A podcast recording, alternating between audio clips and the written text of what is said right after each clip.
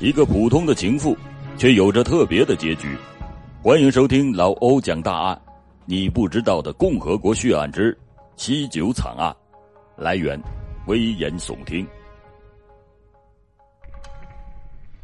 七月九日，对济南的很多警察来讲，应该是刻骨铭心。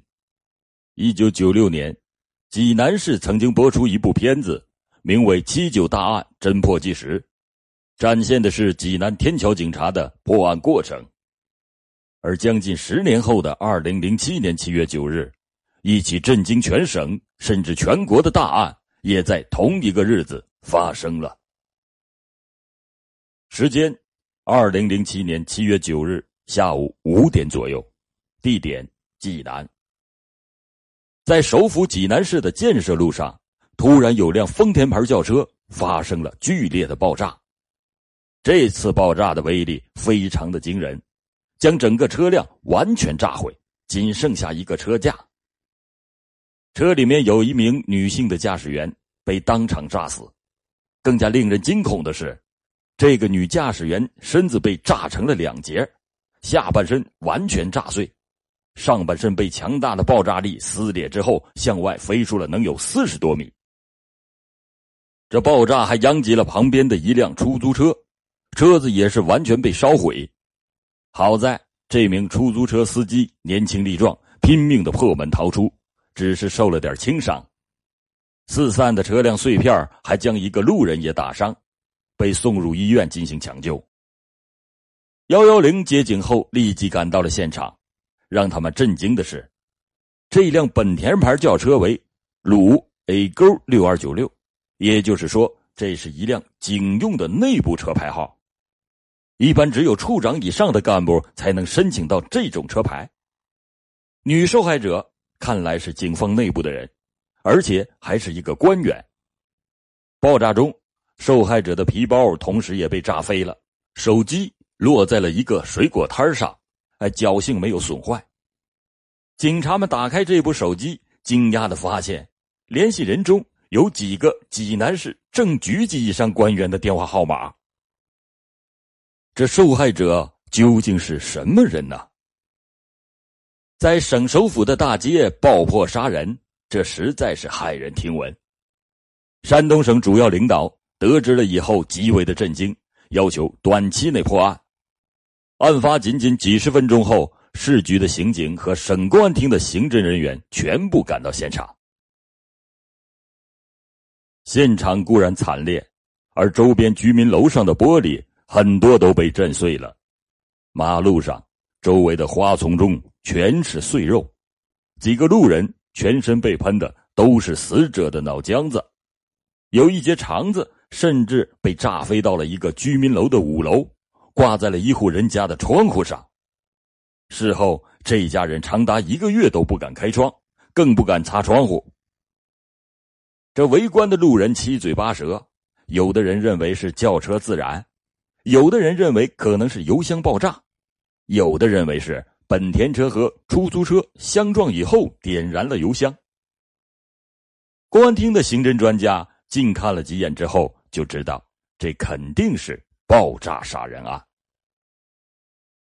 根据车子被损坏的情况，尤其是受害者被炸飞四十多米看来，车辆上绝对是被安放了足可以炸毁三层楼房的炸药。现场围观的几个老司机说：“根本就不像是油箱爆炸，油箱爆炸哪有这么大的威力？”由于案情重大，济南七九爆炸杀人案专案组很快的成立。专案组分兵三路：一路负责是调查死者是谁，一路负责是询问现场目击者，最后一路则是继续的勘测现场。留在现场继续勘查的是公安厅刑侦人员，很快就发现了异常。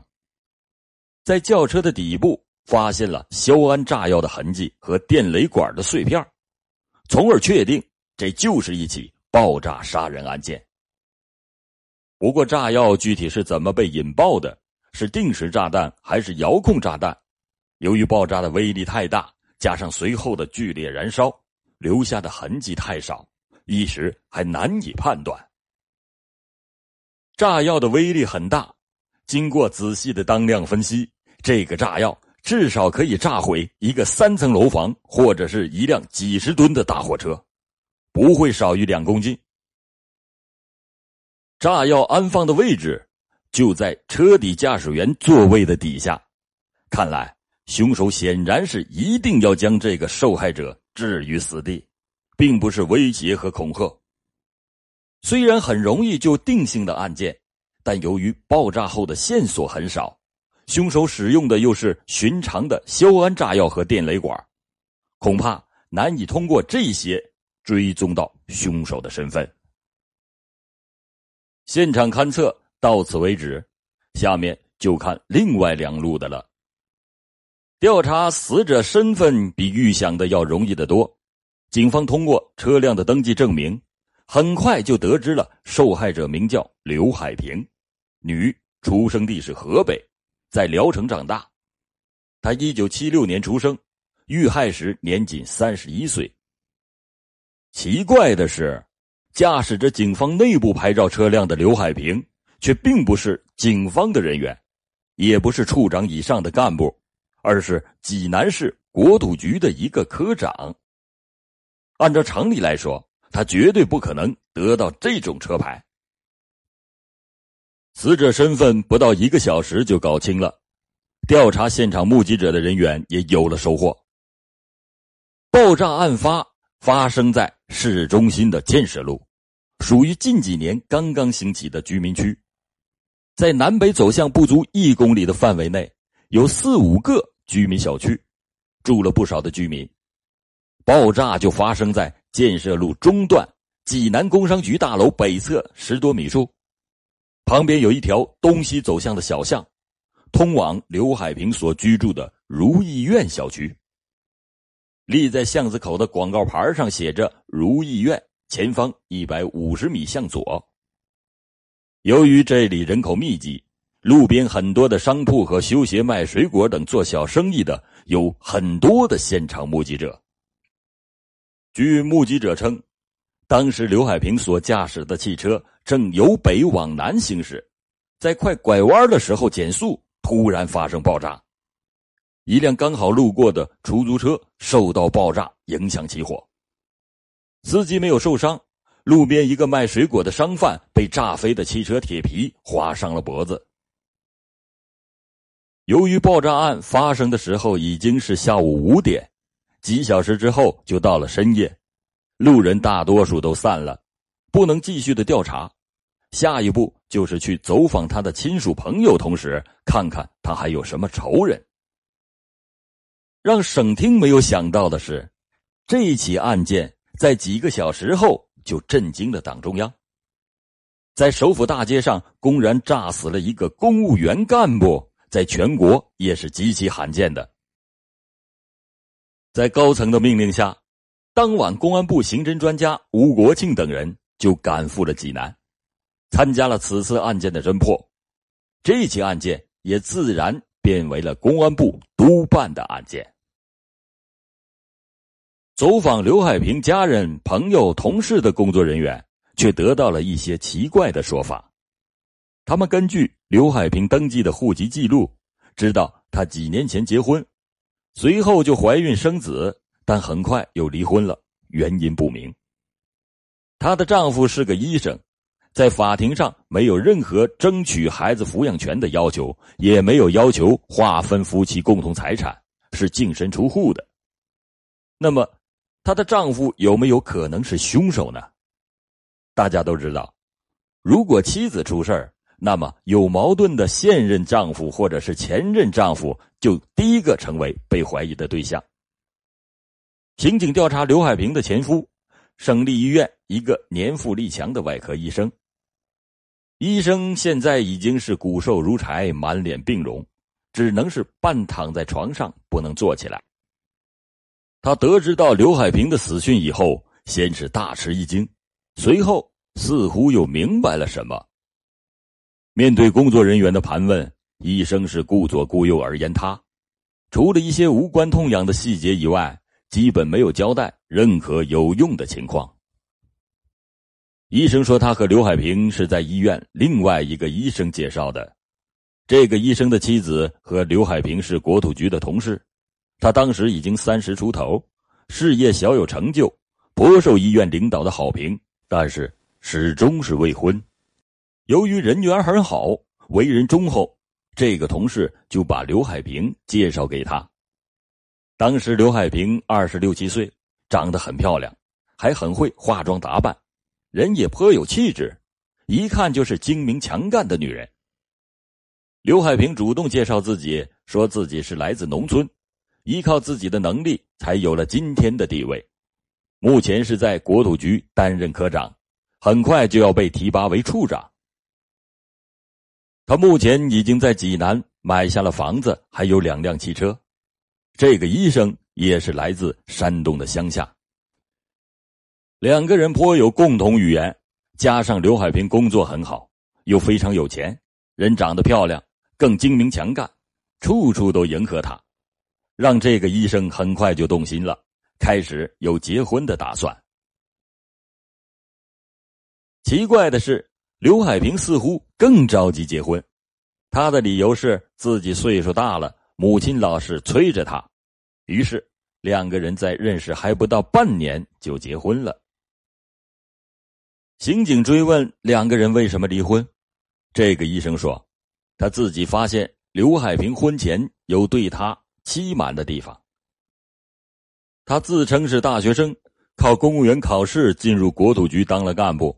但医生婚后发现，刘海平仅有初中低年级的文化，甚至还有很多字都不认识，怎么可能通过公务员考试呢？虽然他说了谎话，面对医生丈夫的追问，刘海平又说自己是有个当官的亲戚帮着他，才会如此的顺利。由于觉得妻子不诚实，加上文化差距较大，这刘海平生了儿子以后，脾气变得暴躁。医生就和他离婚了。说到这里，几个刑警很快就发现了问题。一个老刑警问：“听说你是家中的独子，对不对？”医生回答说：“是，我爸爸在我六岁的时候就去世了，我没有兄弟姐妹，完全是靠我母亲一个人将我培养出来。”那个老刑警又问：“听说你离婚以后这么多年也没有再婚，是吗？”医生有些紧张的说：“对，因为婚姻失败，对结婚比较抗拒，所以以后就再也不想结婚了。”老刑警接着追问：“你也是山东人，我也是山东人，都是来自乡下。我家和你老家相距只有几十公里，我们两个地方都是极为的重男轻女，最注重香火的，对吧？所谓不孝有三，无后为大。”农村如果有人不能生育，还要想方设法过继一个，甚至是去买一个。既然你不愿意再婚，你又是一个儿子，你为什么不去争取这个孩子，而是随随便便的就给了你的前妻呢？你怎么解释？这医生听完之后顿时无言以对。老刑警又问：“我听说你离婚以后没几年就得了癌症，是吧？”医生低声回答说：“是直肠癌晚期，好在医院领导很关心我，给了我最好的治疗，现在大体控制了病情，还能再活几年。”老刑警同情的说：“你作为一个医生，能不知道自己身体有异常吗？人家说癌症有一半是被气出来的，我看你的绝症和你的离婚很有关系吧。”这医生听完之后，低下头来，再不做回答。经过刑警们了解，由于身患绝症，这个医生平时绝大部分时间都是住在医院，不和任何人接触，更没有作案的时间，而且身体虚弱，连最基本的行走都难以完成，更没有接触过炸药的经历，基本上可以排除嫌疑。而调查刘海平同事的刑警却得到了另外一个奇怪的结论：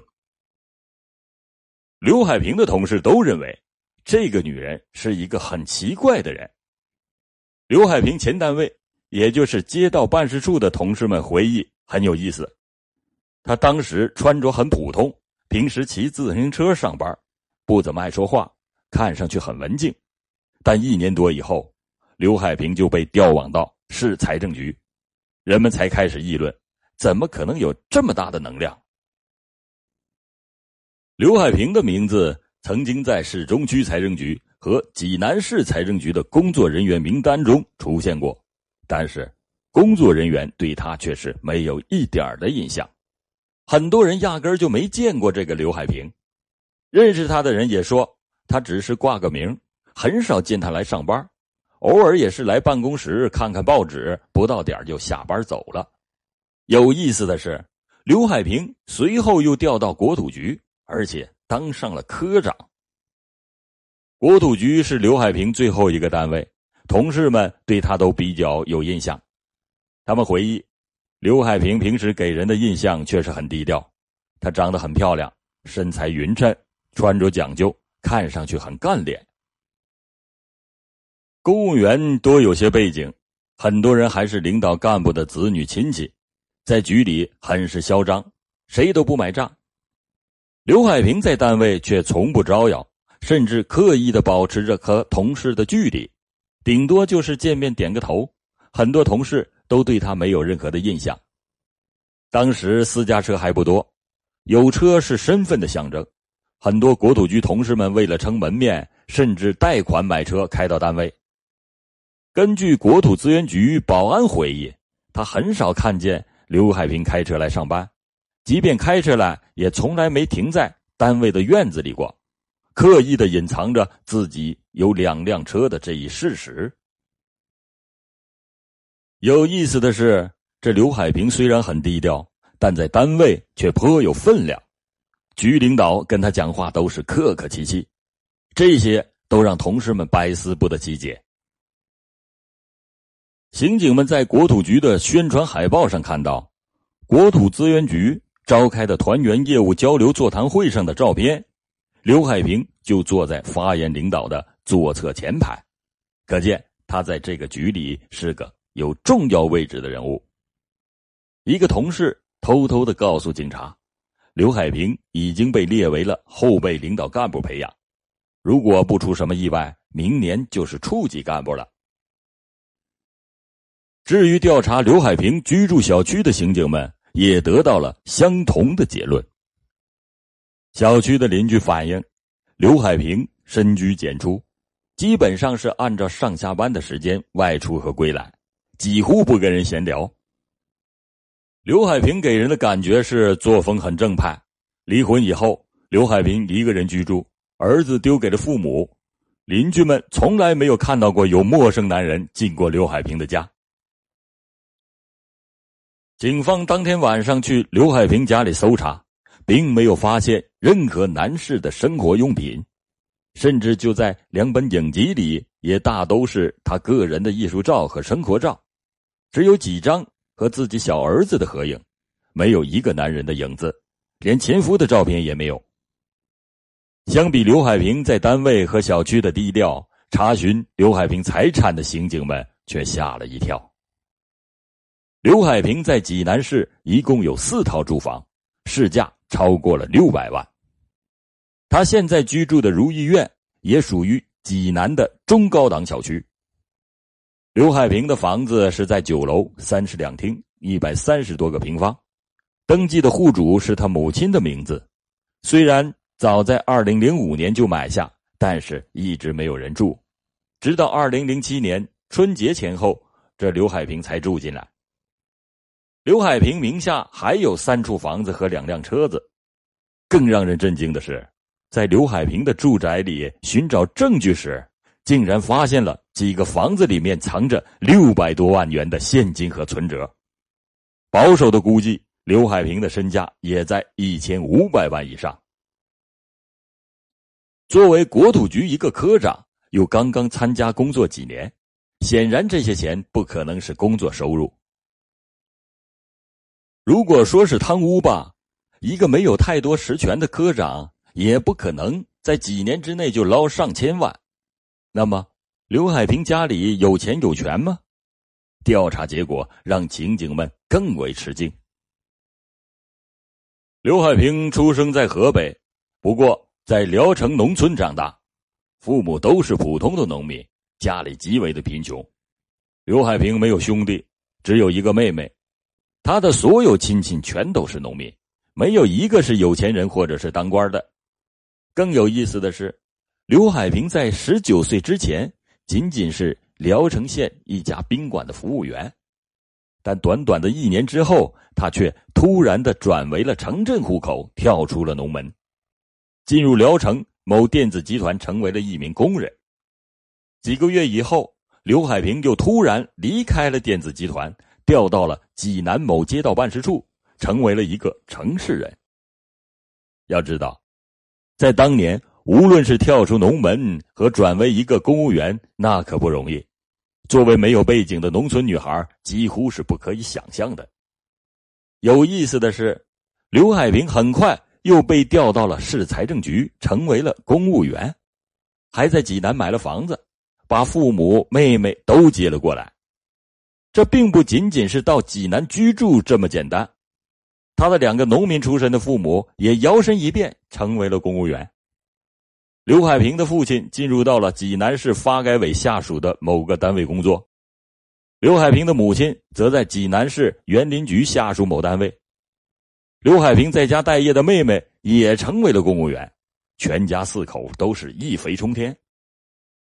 也就在同时，刘海平陆续的购买了四处房产和两辆汽车，又因为不明原因从财政局调到了国土局担任科长。